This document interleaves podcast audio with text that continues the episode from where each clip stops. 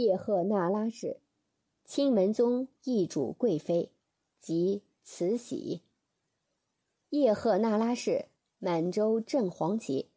一八三五年，叶赫那拉氏出身于北京一个世代为官的中等官僚家庭，父亲、曾祖父都是京官。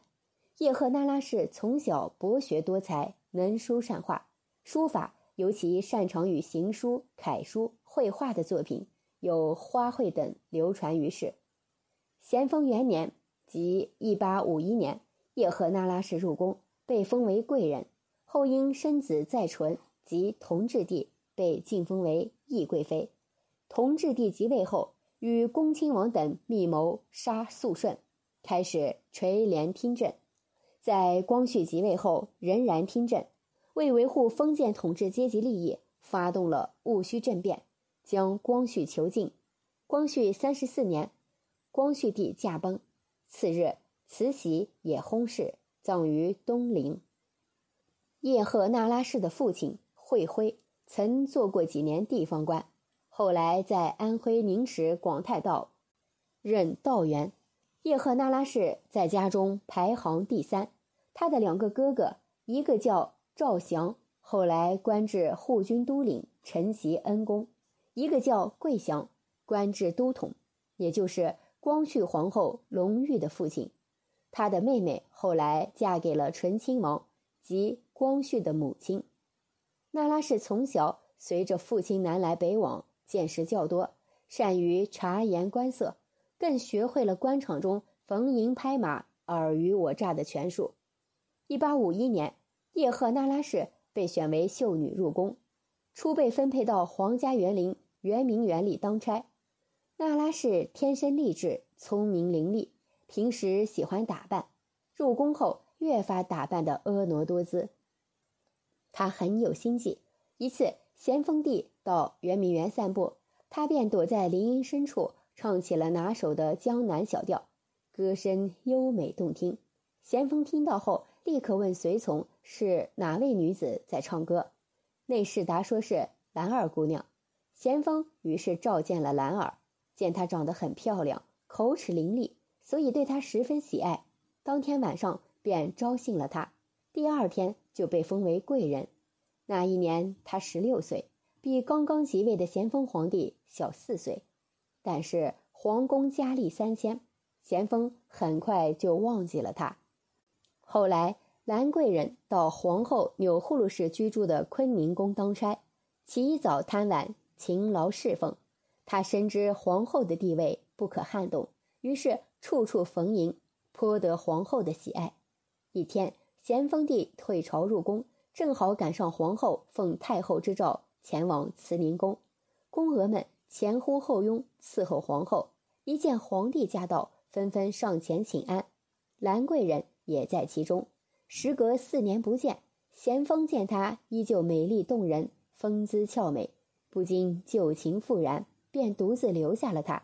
此后，他对皇上着意迎奉，小心伺候，常常逗得龙颜大悦，逐渐得到了咸丰的宠幸。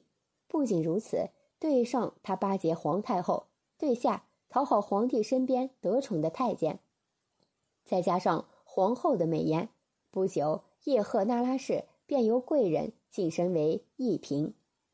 对叶赫那拉氏来说，能否继续往上熬，最主要的就看自己能否生儿子了。咸丰在即位时还没有一儿半女，他结婚后的七八年时间里，将近二十个后妃，没有一个能给他生下一儿半女的，这不免让人感觉蹊跷。一八五五年，即咸丰五年，终于后妃中有了动静。第一个怀孕的是与叶赫那拉氏同时进宫的丽嫔，塔塔拉氏生下了一位公主。紧接着，一嫔叶赫那拉氏也有了身孕，而且在咸丰六年（一八五六年三月）生下了大阿哥载淳，也是咸丰唯一的儿子。皇帝兴奋不已，马上将一嫔晋升为懿贵妃，名位仅次于皇后。本来权欲就极强的叶赫那拉氏。开始利用自己的特殊地位参与朝政，为日后垂帘听政打起了基础。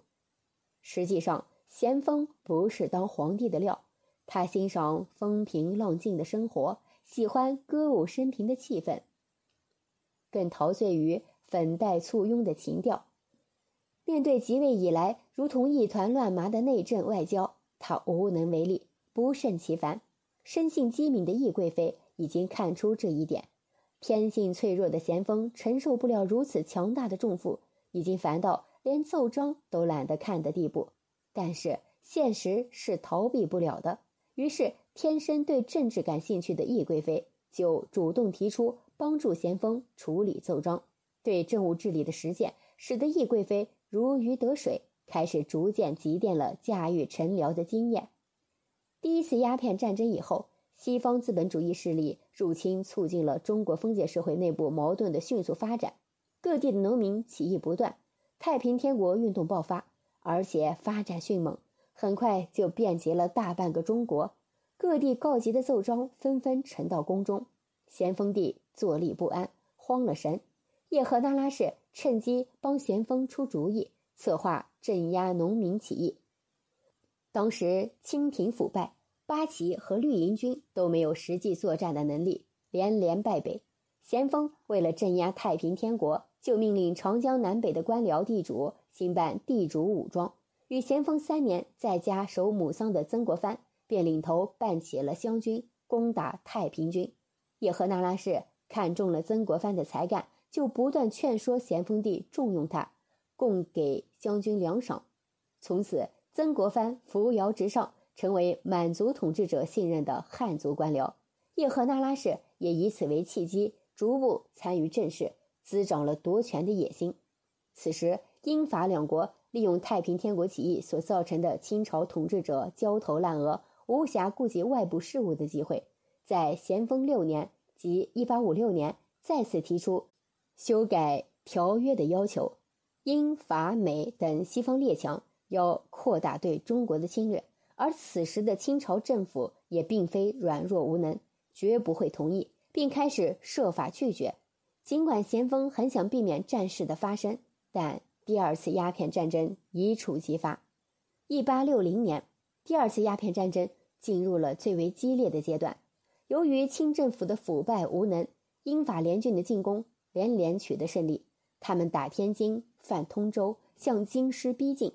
咸丰闻讯后，带着皇后钮祜禄氏、懿贵妃、大阿哥载淳等人，慌忙地逃到了热河的避暑山庄。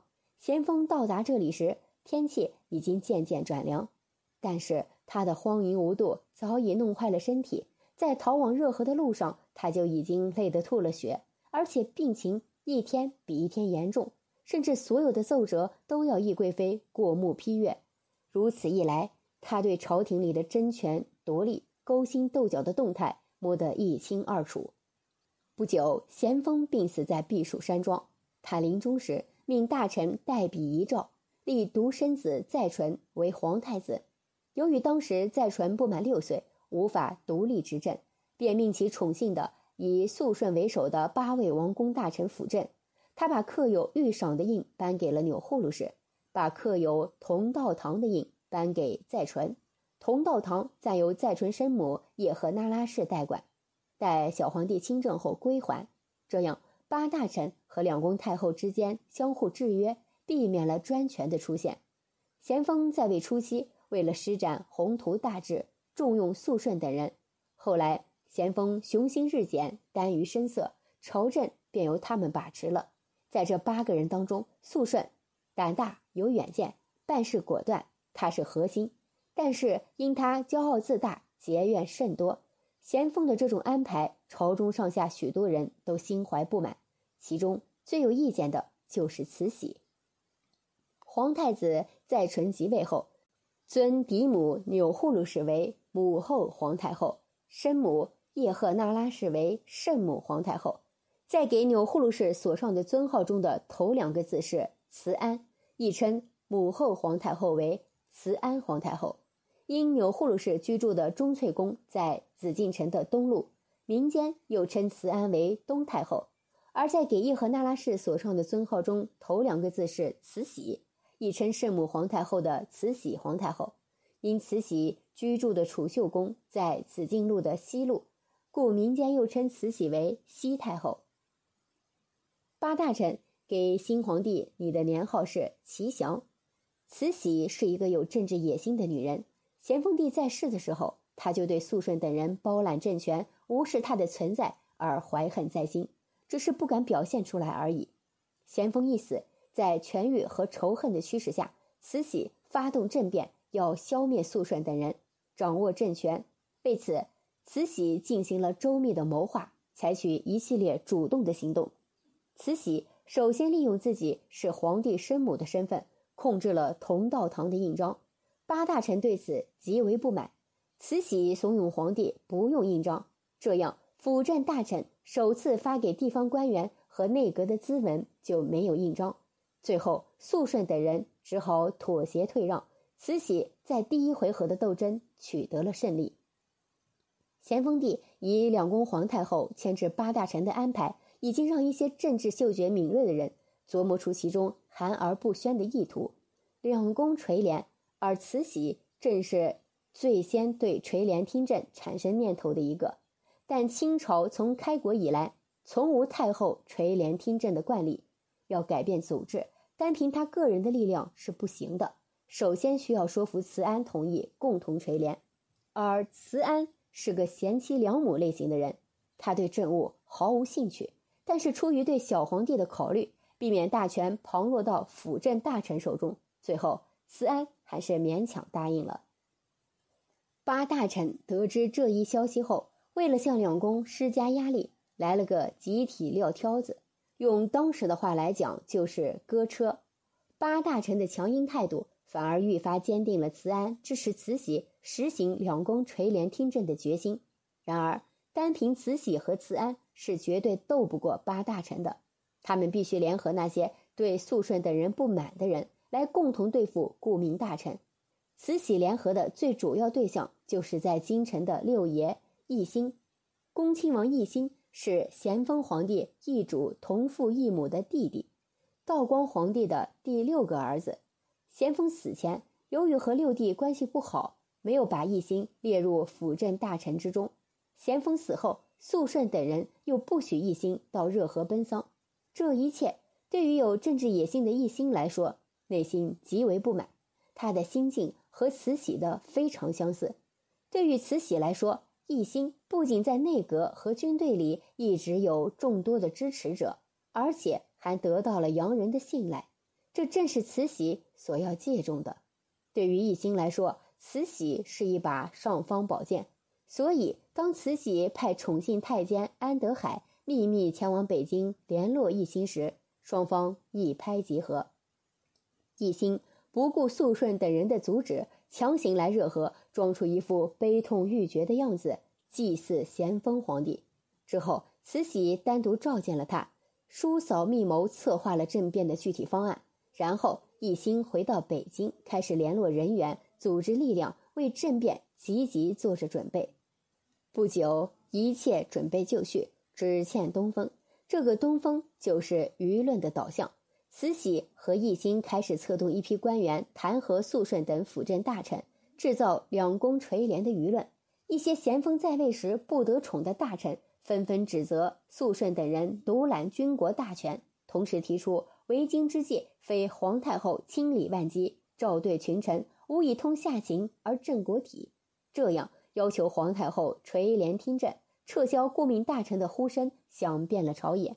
在这种情况下，慈禧大胆地做了一些政变前的试探，削减了几个辅臣的军权。对于慈禧的步步紧逼，肃顺主张先行下手，但是却遭到了其他大臣的反对。一八六一年，咸丰皇帝的灵柩要运回北京，慈禧以护送灵柩任务重要为由，让肃顺等人护送。自己却和慈安、载淳绕小道提前四天回京。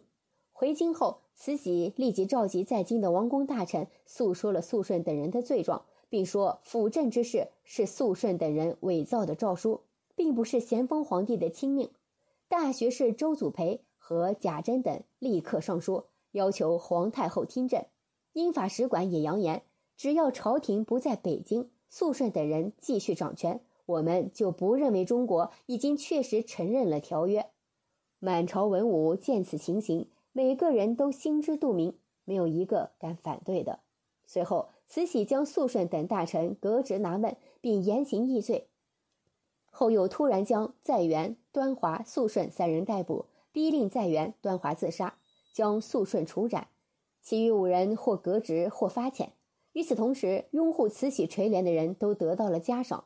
其中，恭亲王被封为议政王，在军机处行走，掌握了军政大权。